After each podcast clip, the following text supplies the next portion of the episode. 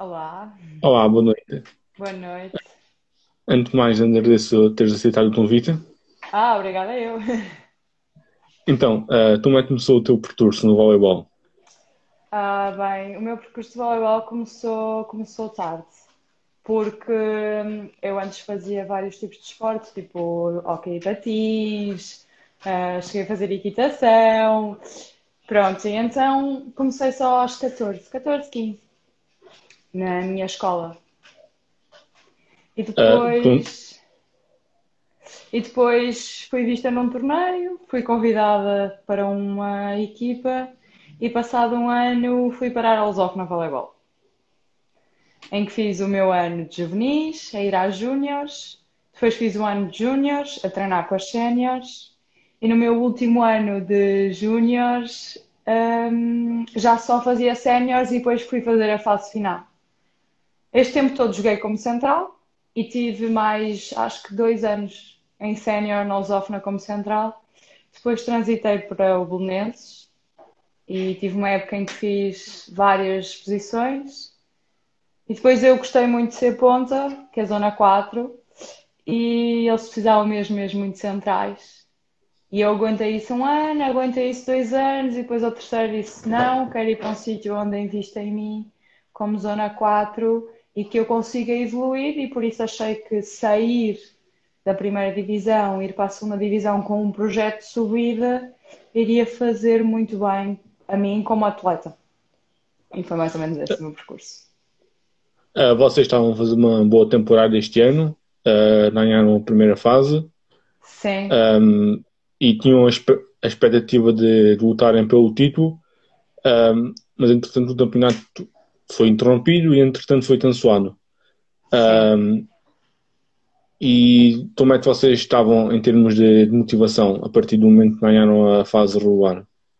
Eu acho que houve ali um dos, um dos nossos últimos jogos, assim, na fase regular mais importantes, foi contra o Benfica. E foi um jogo, assim, daqueles jogos que, que vai para a frente, e depois os- elas passam à frente, e depois estamos nós à frente, e depois o set é delas, e depois... E acabaram elas por ganhar 3-2. Eu acho que a partir desse jogo os nossos treinos começaram mesmo a ser eh, empenhados e toda a gente queria- parecia que queria mais e os ânimos Pá, não sei, estava assim um ambiente incrível. Não sei se efetivamente depois a fase final ou a fase de subida seria nossa, mas acho que acho que estávamos assim, ia ser uma fase muito engraçada. Uh, entretanto, depois a, a Federação interrompeu e te- vai ser jogado em princípio no início de setembro, Um, mas acaba por eh, haver uma interrupção pelo meio. Uh, como é que vocês, como é que será, é, como é que vocês pensam voltar Uhum. quando voltarem aos treinos e à competição?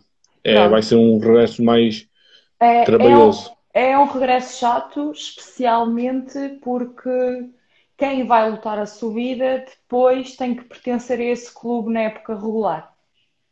Ou seja, ah, eu, como atleta do Lusófona Voleibol 2019-2020, se não pertencer ao Lusófona Voleibol 2020-2021, não farei a subida de divisão. Eu acho que foi uma decisão dura, mas se, se formos a ver, é, é assim em todas as federações. Portanto, foram as federações que se juntaram com alguém do governo e decidiram: não, isto não há campeões e ninguém sobe, vamos fazer uma liguilha para subir. É lixado. É, especialmente porque nós acabámos em primeiro, não é? Nós jogámos com toda a gente, menos a equipa dos Açores. Mas lá está, toda a gente tem que ter o direito de jogar contra todos e dizer assim, não, estas foram campeãs porque efetivamente jogaram contra todos, efetivamente ganharam e mereceram subir. É chato, é, porque nós estávamos em primeiro. Mas ao mesmo tempo, pá, é, foi uma decisão, foi a decisão que eles tomaram e agora temos que aceitar e andar para a frente com isso. Uh, tu, para além do voleibol indoor, também jogas voleibol de praia. Sim. Uh, e quais são uh, as diferenças? Assim, o voleibol de praia eu diria que é um voleibol mais cansativo. É, não pelo exercício em si, ah, mas porque é uma pessoa com quem que nos temos de dar bem, não é? Porque nós jogamos com ela e só com ela. E se as coisas correm mal, é com ela. uh, não sendo profissional, eu acho que sempre procurei jogar com pessoas de quem gosto. E a minha parceira, a Damiana, e a parceira anterior a essa, a Rita Fernandes, uh, são pessoas que eu tive épocas incríveis a nível pessoal, evolui imenso a nível pessoal e acho que só o consegui porque eram grandes amigas e acho que é assim que o desporto tem sobrevivido, é juntar e vamos juntar-nos e, e, passar o verão todo com uma pessoa que gostamos muito. E para o voleibol, voleibol de praia, uh, tens algum tipo de preparação física uh, em, a pensar no, no próprio voleibol de praia em específico? Uh, eu, por acaso, tenho uma sorte extraordinária de ter um grande amigo chamado Paulo Caldeira. E esse homem, esse grande homem, ele é, vai ser agora doutorado em, em Educação Física ou alguma coisa assim parecida. E ele faz montes de cursos uh, fora, nos Estados Unidos e assim, uh, que têm a ver com o desporto e com o facto de preparar um atleta e o de, de divergir de desporto para desporto e da pessoa. E... Então ele amavelmente, para além de treinar comigo na praia, pronto, ter um homem a treinar connosco faz muita diferença, o jogo é pá, aumenta exponencialmente a forma como reagimos e como temos outras hum, formas de, de soluções porque eles são muito mais rápidos, saltam muito mais, eh, chegam a muito mais coisas. E então, esse grande amigo que eu tenho, que tenho uma grande sorte de o ter, ele faz-me planos muito específicos que aumentam a explosividade e a resistência. E então, eu, para a praia, um mês antes de irmos para as areias, começo a fazer os planos que ele me dá. Uh, e em, em, termos de objetivos, uh, no, no voleibol praia, este ano estava por não haver temporada. Uh, não, mas... a de praia não foi cancelada ainda. Não foi ainda? Não, ainda não. Em, em termos de objetivos, o que é que estavas a perspectivar se ela existir de facto? Se ela existir e se eu conseguir jogar com a minha grande parceira, Daniela Esteves, é, eu, eu gostava de fazer uma, uma boa temporada e de tentar alcançar os pódios nas etapas, todas elas. E, em termos uh, de competitividade, uh, é mais competitivo o voleibol indoor ou o voleibol praia? Ou seja, no indoor são uma equipa, uh, podem realizar substituições por Sim. aí, e no de praia são só duas pessoas. onde é que a competição é maior? Eu acho que uh, difere. Por exemplo, uh, se for uma equipa que consegue apostar bem e consegue ir lá para cima no pavilhão, então acho que aí tem muita competitividade. Eu acho que este ano a segunda divisão foi uma. Os quatro, cinco primeiros foi muito bom. E na primeira divisão acho que ali houve ali umas lutas incríveis, tipo o Sporting, o FQP, o Porto Volley o Leixões, esteve ali sempre, pá, era, foi uma época que eu acho que tanto no feminino, na primeira e na segunda divisão, como no masculino, assim, a partir do Sporting, foi uma época que eu acho que foi muito bem distribuída e muito bem disputada.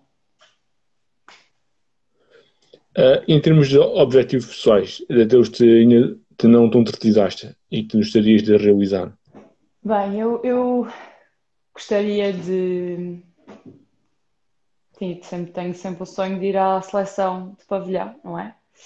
Eh, acho que é uma coisa que já não vou conseguir, porque a minha vida profissional vai se meter no meio, mas, mas tive, tive a oportunidade de representar a seleção de praia, que é uma experiência que eu nunca vou esquecer e que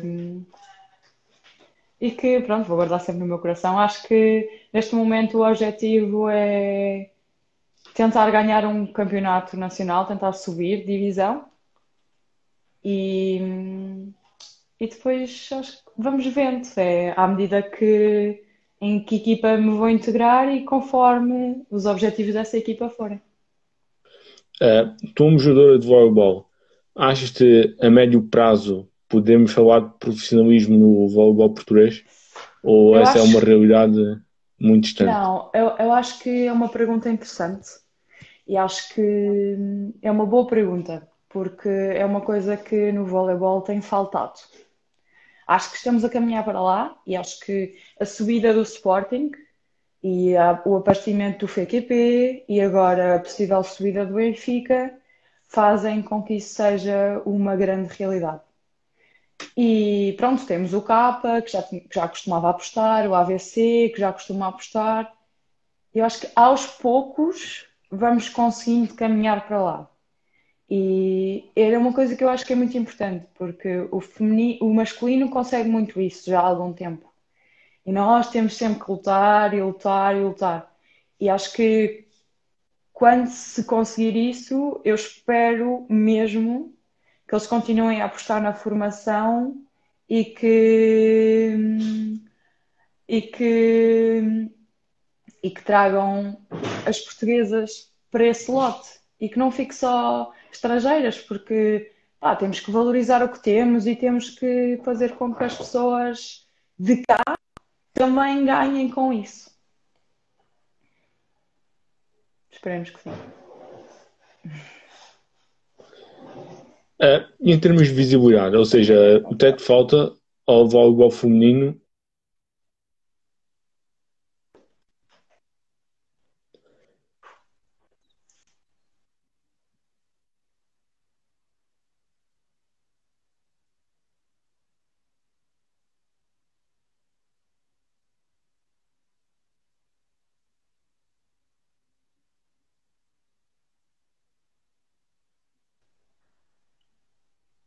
Acho que a minha net foi abaixo momentaneamente.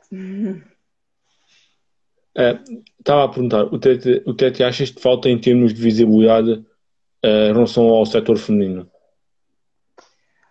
Uh, acho que neste momento os clubes grandes, o Sporting e o Benfica no masculino passam alguns jogos nos seus canais e acho que têm feito uma boa transição para o feminino. Acho que uh, ultimamente tem-se tem visto mais jogos de, de voleibol do Sporting, na Sporting TV e do Benfica, na Benfica TV.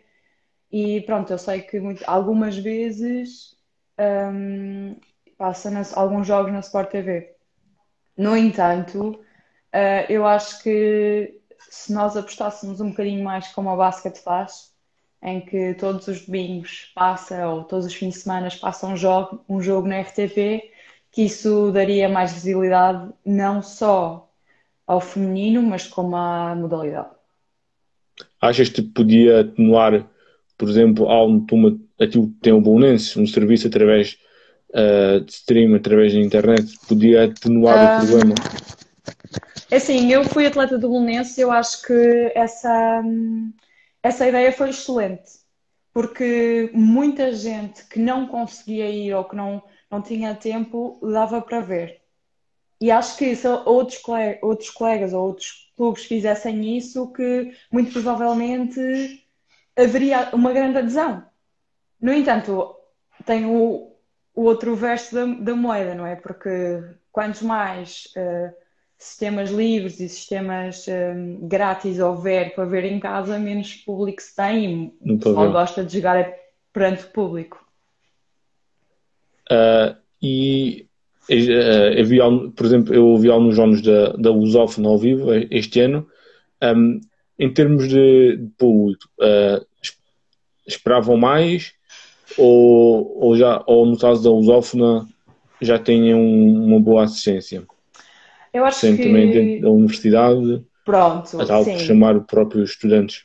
Exato, exato. E, e, pronto, o pavilhão não é propriamente grande, acho que acomoda bastantes pessoas e, e é suficiente, mas acho que, por exemplo, jogos como os do Benfica, os do Vitória de Guimarães, o, os do, contra o Madeira, contra os Pinhas, que ficava bem composto, porque nós também fazíamos uma, um apelo e dizer, olha, atenção, estes jogos são importantes, gostavam me, gostava mesmo de os sentir ali.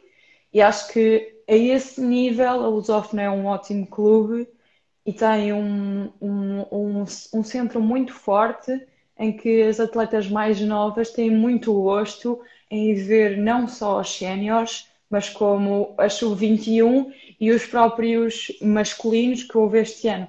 Então tem ali um. E nós, as séniores, muitas das séniores ficavam a ver jogos importantes da sub-21, acho que é... foi um. A nível de clube, acho que foi um ano bom. Uh, tu, uma atleta, tens alguma jogadora ou algum jogador que seja uma referência para ti? Uh, eu tenho alguns. Tenho alguns estrangeiros e tenho alguns portugueses. E depois tenho da praia e também tenho do pavilhão. Uh, do pavilhão, eu tenho como grande referência uh, a Juliana Antunes e a Ana Fresh. São duas pessoas com quem eu cresci e são tanto da praia como do pavilhão portuguesas. Acho que são pessoas que, que pronto, que inspiram. Uh, embora nunca tenha visto jogar, a minha mãe também jogou e foi atleta da seleção portuguesa, jogou no Benfica, e acho que ela é uma pessoa que me ajudou e que me inspirou ao longo destes anos todos. Atletas estrangeiras, a, a Carrie Walsh, acho que é sempre uma referência a nível. A mulher tem três medalhas olímpicas, não é? Na praia, de ouro, e então uh, quando eu uh, consegui ver em espinho foi, foi incrível. E pronto, acho que, acho que é sempre importante para uma jogadora feminina ter um, role models um, femininos e por isso eu tento verificar e tento ver sempre voleibol feminino e tento inspirar sempre no feminino mais do que no masculino. Agradeço mais uma vez teres aceitado o convite. Obrigada eu. E votos de, de muito sucesso. Obrigada. E Obrigado. obrigada por estares a, a, fazer estas entrevistas e por incluir todas as modalidades. Acho que é importante porque é bom ter uma voz. É bom poder falar. Obrigado. obrigado. Obrigada. Deus, muito obrigado. Boa sorte. Boa sorte e bom resto de semana. Obrigado, igualmente.